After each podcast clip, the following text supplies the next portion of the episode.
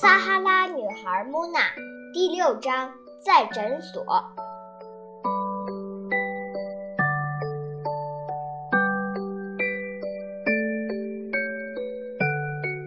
我第一次听到穆娜哭，是在玛丽帕斯医生出现在诊室门口的时候，他脖子上挂着的听诊器好像一个围脖。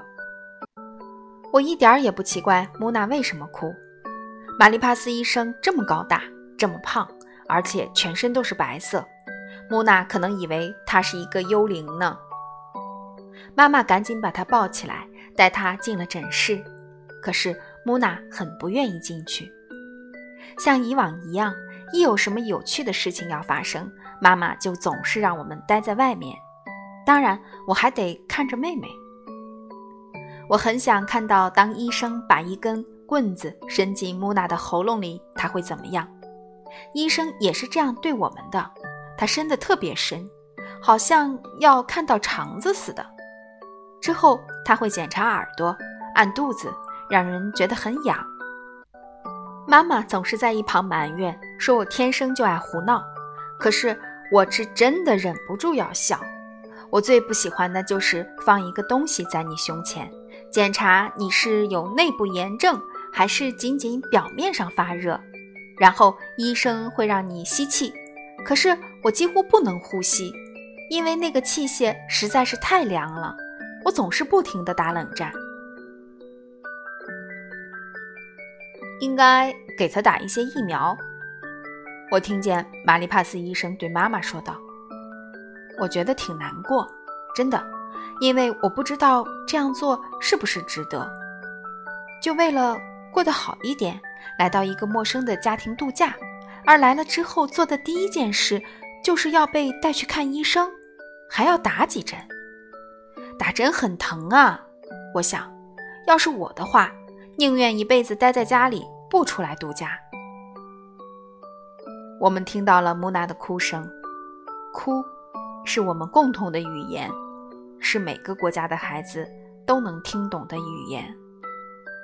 我们所有的孩子都痛恨疫苗，我们的哭也是一样的。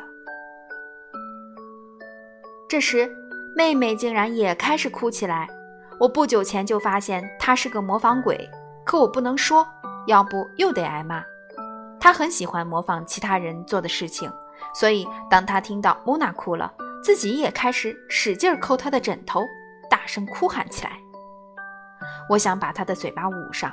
结果却被他咬住一根手指，我只能由着他，让他想怎么哭就怎么哭。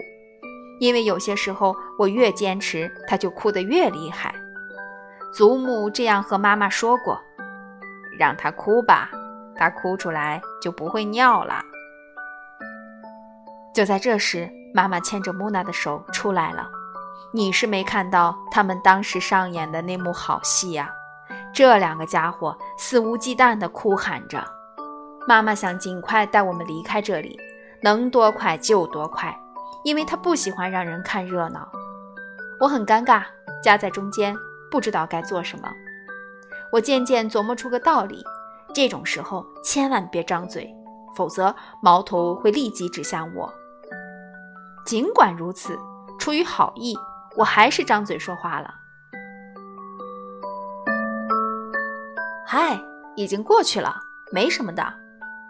这是妈妈经常说的话，可是看起来这句话只能由她来说。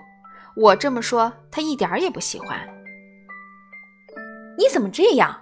你没看到他打了两针吗？我们有些尴尬，带着两个声嘶力竭、不知疲惫的哭着的家伙，赶紧离开了那里。当时诊所里所有的人都在看我们。对此，我一点也不觉得奇怪，因为诊所里没有电视，他们能看的就是一些挂着鼻涕的小孩哭着从眼前走过。